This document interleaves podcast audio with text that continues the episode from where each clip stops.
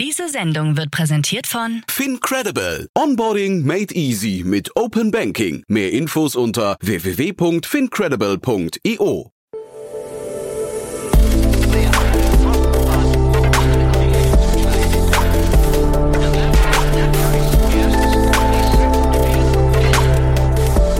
Startup Insider Daily.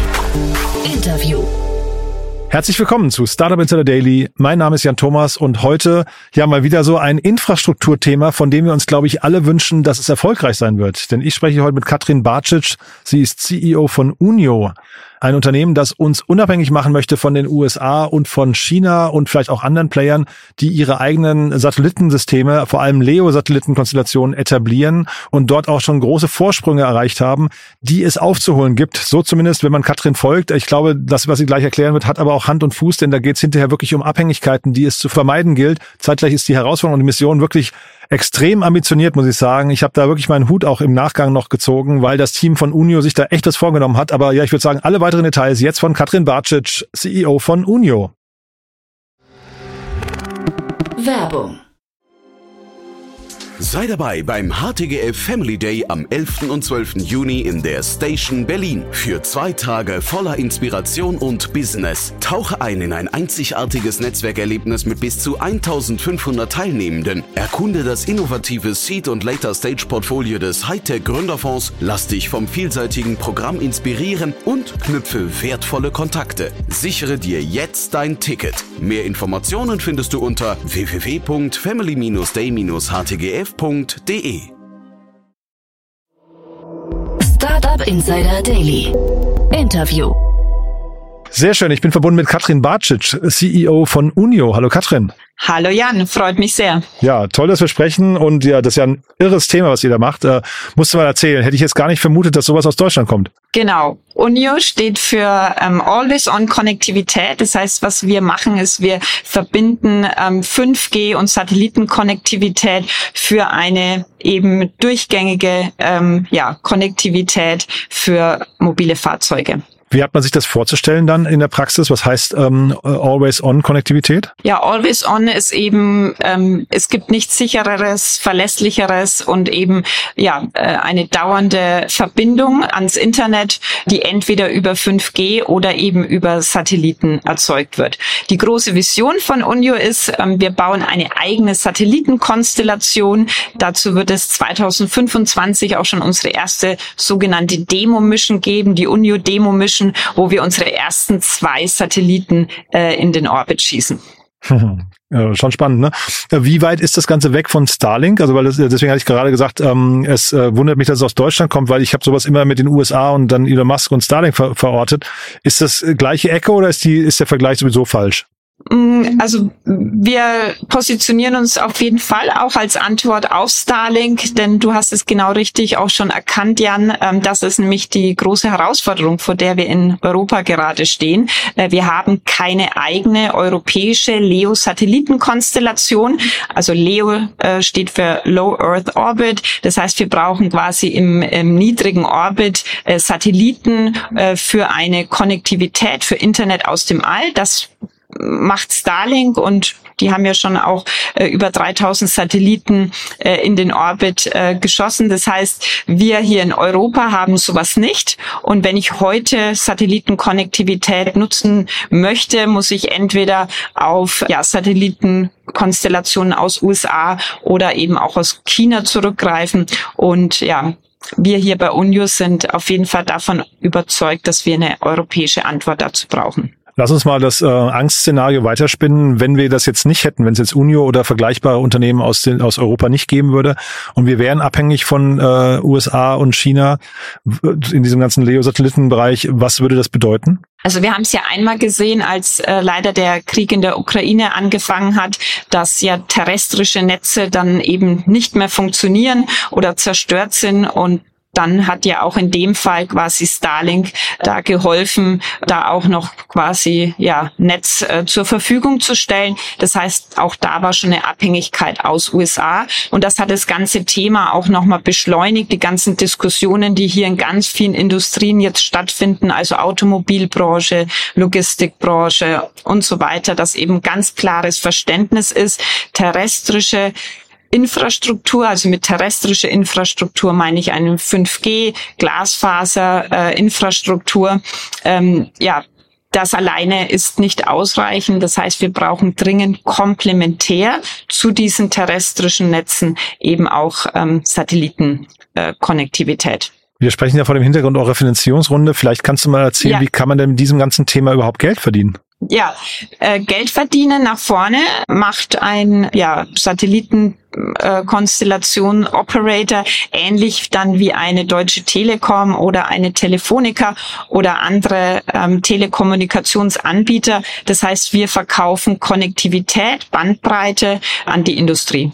Und ähm, vielleicht kannst du trotzdem mal, kann das Ganze lukrativ sein? Also ich weiß bei der Telekom, die haben natürlich dann irgendwie damals von der Post und so das Ganze in die Infrastruktur übernommen, das wird dann immer mehr weiter ausgebaut, aber ist natürlich alles unterirdisch oder vieles davon ist unterirdisch, sehr aufwendig. Wie ist das im Vergleich jetzt mit dem Weltall?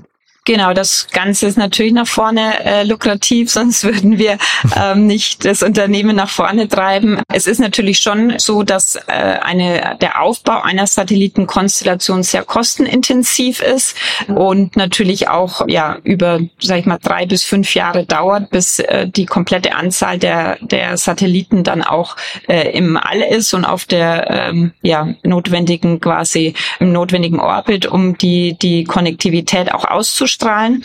Aber der Bedarf und der Markt, der ist einfach immens, weil, Jan, wenn du dran denkst, wo bewegen wir uns hin? Also Mobilität heute ist nicht Mobilität morgen. Das heißt, ganz klar äh, verändert sich da das Nutzerverhalten nicht nur in der klassischen privaten Automobilbranche, dass ja wir ja auch von autonomes, autonomen Fahren sprechen. Das heißt, ja, Fahrzeuge müssen vernetzt werden, einmal miteinander. Sie müssen vernetzt werden mit äh, intelligenten Ampelsystemen, sie müssen vernetzt werden mit Städten und Parksystemen, aber eben auch in der Logistikbranche. Das heißt, äh, alle LKWs, die rumfahren, müssen dringend ja Internet wirklich eben always on, also ständig haben, um äh, zum Beispiel getrackt werden, wo die LKWs entlangfahren. Äh, ich spreche von Landwirtschaftsbranche, wo eben ganz viele Traktoren und andere Maschinen eben autonom in der Zukunft ja sich bewegen werden, wo ich eben nicht mehr wie heute äh, manuelle Prozesse habe.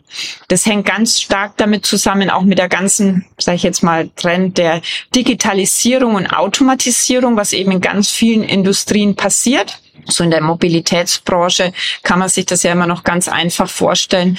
Ähm, wir wissen ja, dass alle großen Automobilunternehmen eben auch an, an dem autonomen äh, Fahren und an den entsprechenden Systemen auch arbeiten.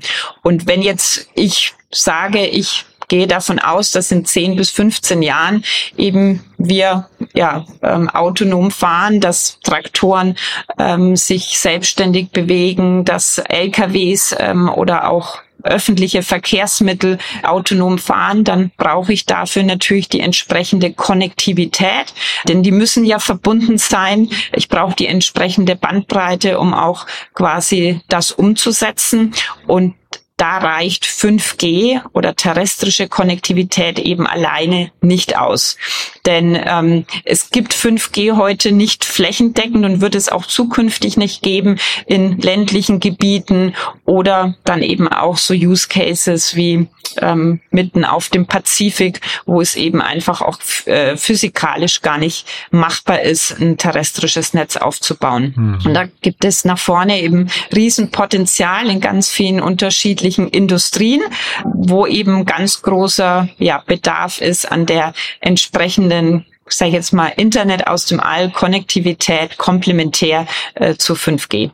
Normalerweise würde ich so ein bisschen noch äh, eintauchen wollen in die Ideenfindung. Ne? Also wie kommt man eigentlich auf die Idee? Mhm. Aber ich würde mhm. das bei dir fast verbinden mit der Frage, weil ihr habt ja ein sehr, also ich vermute mal, eure Entstehungsgeschichte ist ein bisschen anders, weil ihr ja eigentlich so ein Joint Venture seid, wenn ich es richtig verstehe. Ne? Ihr seid ja vermutlich aus einem anderen Kontext heraus entstanden. Genau, Unio ist 2022 im Sommer in München äh, gegründet worden als New Space Startup und zwar als ja, Joint Venture ähm, von vier äh, Space-Unternehmen, ähm, ESA Aerospace, dem Hersteller von ja, Europas Trägerrakete für kleine Nutzlasten, äh, die ja auch hier in München ansässig sind ähm, Reflex Aerospace, ein Berliner Startup, die unsere Satelliten bauen.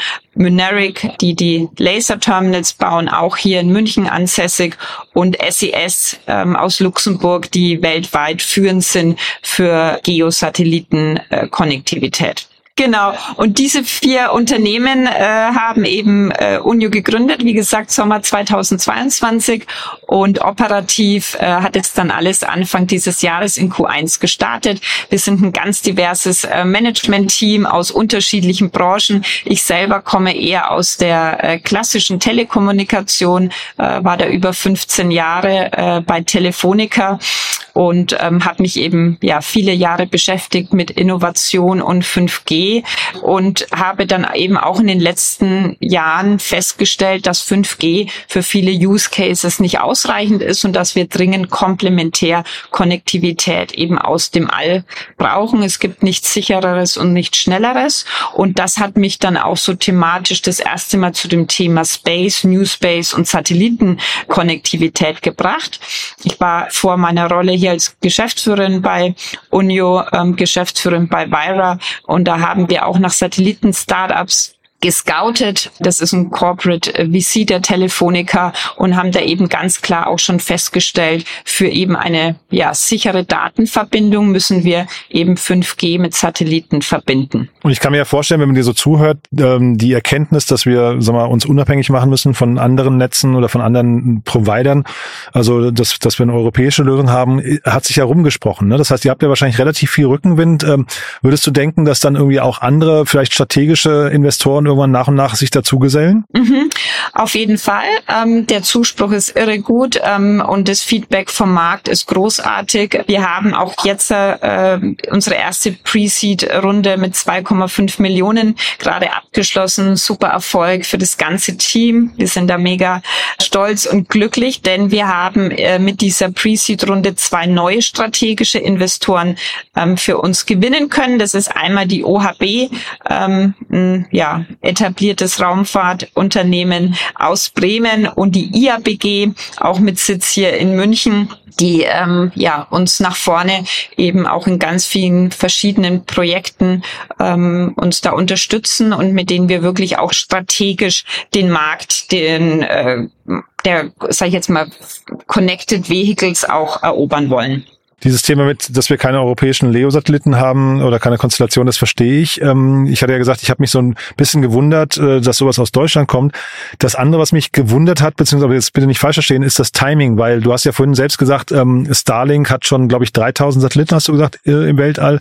Äh, mhm. Von euch kommen jetzt die ersten zwei, wenn ich es richtig verstanden habe. Kann man das überhaupt noch aufholen oder ist der, ist der Drops nicht eigentlich irgendwann gelutscht? Mhm.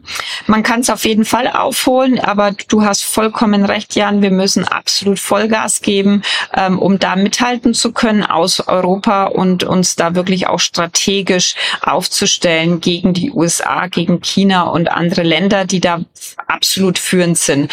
Ähm, ein konkretes Beispiel, Chile, ähm, chinesischer Automobilhersteller, der baut auch eine eigene Leo-Satelliten-Konstellation auf, mhm. um genau nämlich eben die wichtige Infrastruktur, wie wir immer sagen, der Key Enabler für deren auch kommerzielles Business nach vorne. Denn mhm. wenn wir davon ausgehen, dass wir eben ja autonom fahren, ähm, dann brauchen wir, wie gesagt, diese Verbindung.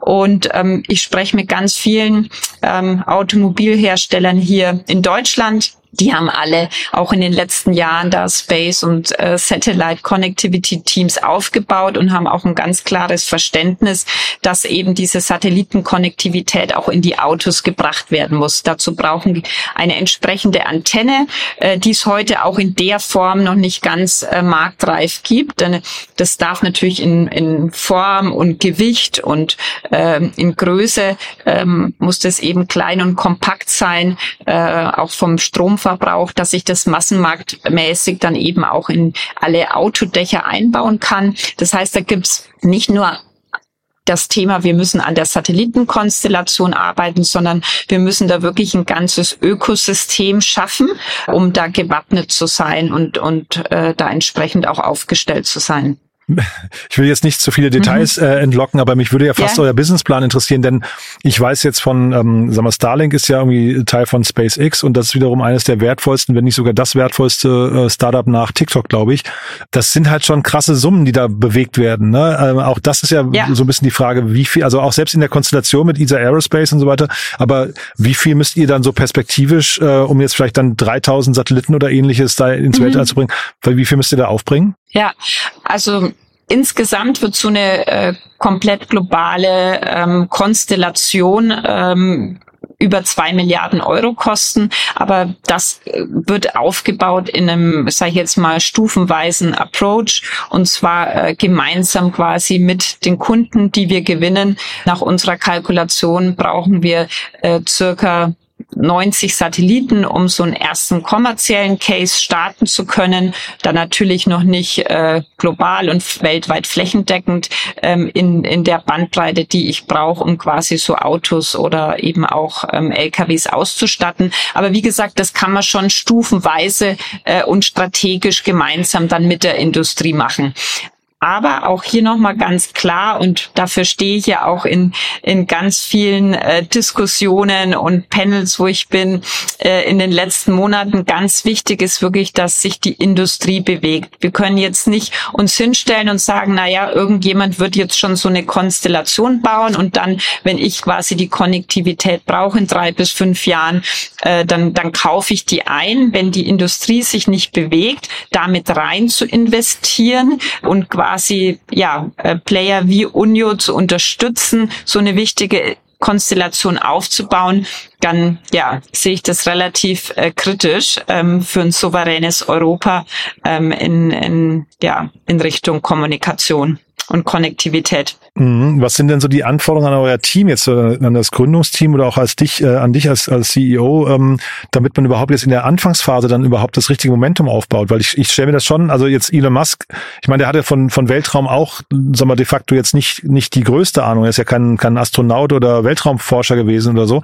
äh, oder auch kein Physiker, ne? aber er hat es ja irgendwie geschafft, dieses, ja, diese, diesen Fokus hinzubekommen, dass man irgendwann und auch diesen Willen, dass da Satelliten ins All geschossen werden, was sind eure Anforderungen? Ja, also erstmal ist für uns auf jeden Fall ein Erfolgsrezept, dass wir ein super diverses Team sind. Das heißt, wir kommen wirklich aus ganz unterschiedlichen Branchen, Industrien mit ganz verschiedenen äh, ja, ähm, Know-how, äh, die, die wir da äh, zusammenbündeln. Wir sind absolut natürlich ein Deep Tech Startup. Das heißt, wir haben, wir bauen ähm, ja äh, natürlich äh, speziell unser äh, Tech Team auf, unser, unter unserem CGO dem Frederick, der ja über 30 Jahre Erfahrung aus dem aus der Space-Branche hat und da wirklich auch, ja, sage ich jetzt mal, äh, super bekannt ist und auch ein großes Netzwerk mitbringt. Dann haben wir den äh, Sebastian, unseren CRO, der auch aus dem Satellitenbusiness kommt und quasi mich da auch ja als äh, Geschäftsführerin, wie gesagt, die eher dann aus der klassischen Telekommunikation kommt und gerade jetzt ähm, ist vielleicht auch hier nochmal ein, ein Aufruf. Wir bauen jetzt jetzt unser Team, unser Tech-Team auch noch mal stärker auf und zwar hauptsächlich in Richtung ähm, Software Engineers, denn die Intelligenz ähm, unseres Produktes, da würde ich jetzt auch gerne noch dir ein bisschen was davon erzählen, mhm, Jan. Ja. Ähm, wir im ersten Schritt jetzt ähm, haben wir jetzt fertig unseren Prototyp für unsere Unio Bridge. Die Unio Bridge ist quasi ein ja eine eine Box, so kannst du dir das vorstellen, was ich ins Auto oder in den Truck ähm, lege und die kann seamless, also wirklich äh, ja nahtlos 5G und Satellitenkonnektivität verbinden. Das heißt, ja, wir äh, sind ja erst vor zwei Wochen in unser neues Office gezogen, hier in der Nähe vom Viktualienmarkt mitten in München. Und gerade unten steht schon unser erstes ja neues Testauto, ähm, unser Unio Testauto mit einer ja ähm, Antenne obendrauf, wo wir Satellitenkonnektivität empfangen können. Und die Intelligenz von unserer Unio Bridge liegt eben wirklich in der AI, also in der künstlichen Intelligenz, in der Software, um eben im, im ja, im sage ich mal, effizientesten Weg und im ja, intelligentesten Weg zwischen 5G und Satellitenkonnektivität zu switchen. Du musst dir so vorstellen, ich starte jetzt hier in München und da habe ich super 5G-Netz und dann fahre ich aber ein bisschen raus aus der Stadt oder bin auf der Autobahn und dann weiß eben auch das System genau, wann ich zwischen den beiden Infrastrukturen wechseln muss, so dass ich wirklich nahtlos mir einen Netflix-Film angucken kann äh, hinten, wenn ich mitfahre oder ähm, ja eben auch verschiedene andere Telefonate machen kann. Ich habe ein ganz sicheres Navigationssystem. Da arbeiten ja auch vor allem in der Logistikbranche viele mit mit äh, ja verschiedenen Services und Plattformen und die können wir dann eben alle super gut verbinden. Und so die nächsten Herausforderungen, also jetzt Prototyp ist fertig, ähm, du hast gesagt, mhm. zwei Satelliten ins Weltraum, in den Weltraum schießen.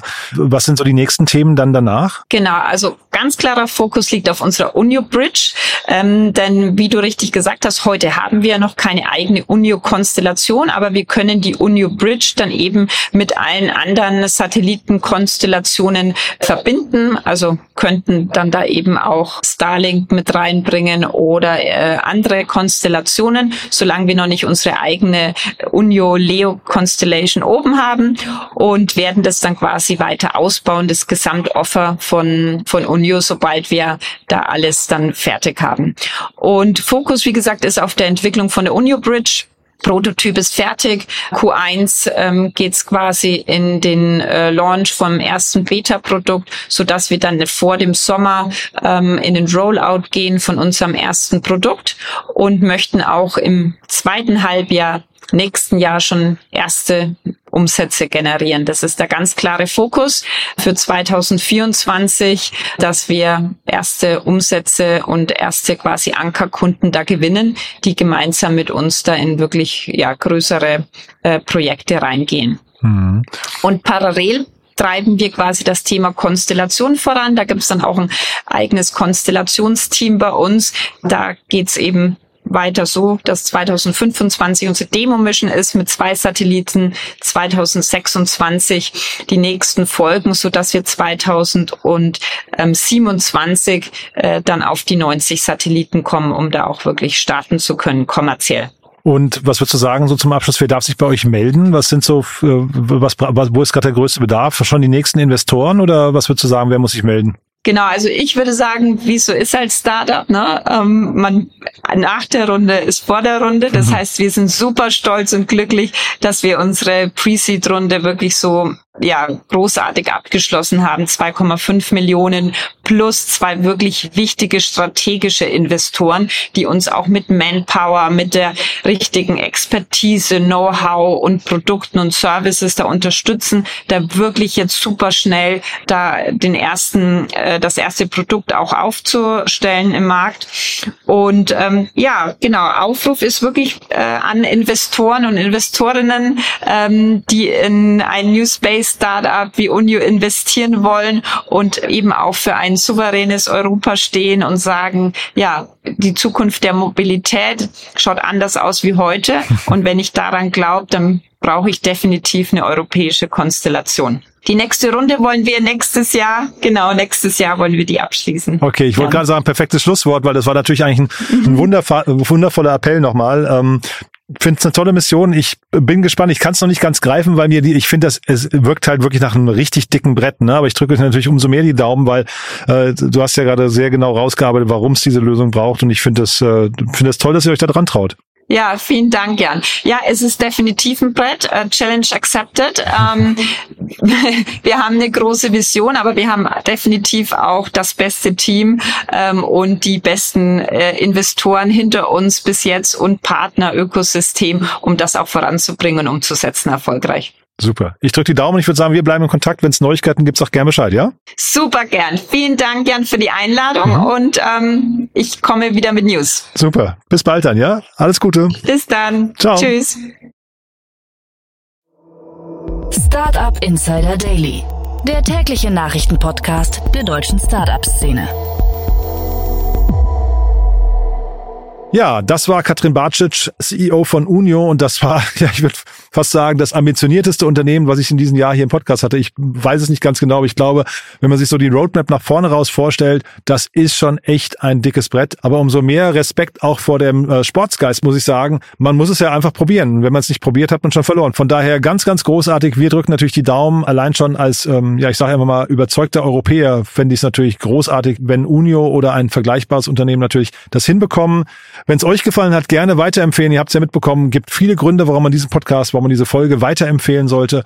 Speziell in diesem Fall geht es um eine tolle Mission, die uns als Europäer unabhängig macht von den USA und von China. Zeitgleich habt ihr gehört, gibt es wahrscheinlich tolle Möglichkeiten mitzuarbeiten bei dieser spannenden Mission. Ist vielleicht auch für Investoren eine schöne Gelegenheit, um sich zu zeigen, teilzuwerden von einem spannenden Konsortium, von einer spannenden Mission, die, wie gesagt, wahrscheinlich sehr viel Rückenwind haben wird, alleine aus geopolitischer Sicht. Also von daher, ich bin sehr gespannt, wie es weitergeht. Ich habe Katrin im Nachgang eingeladen.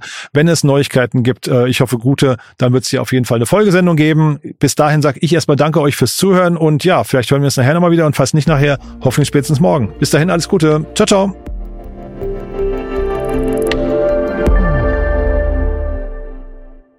Diese Sendung wurde präsentiert von Fincredible. Onboarding made easy mit Open Banking. Mehr Infos unter www.fincredible.io.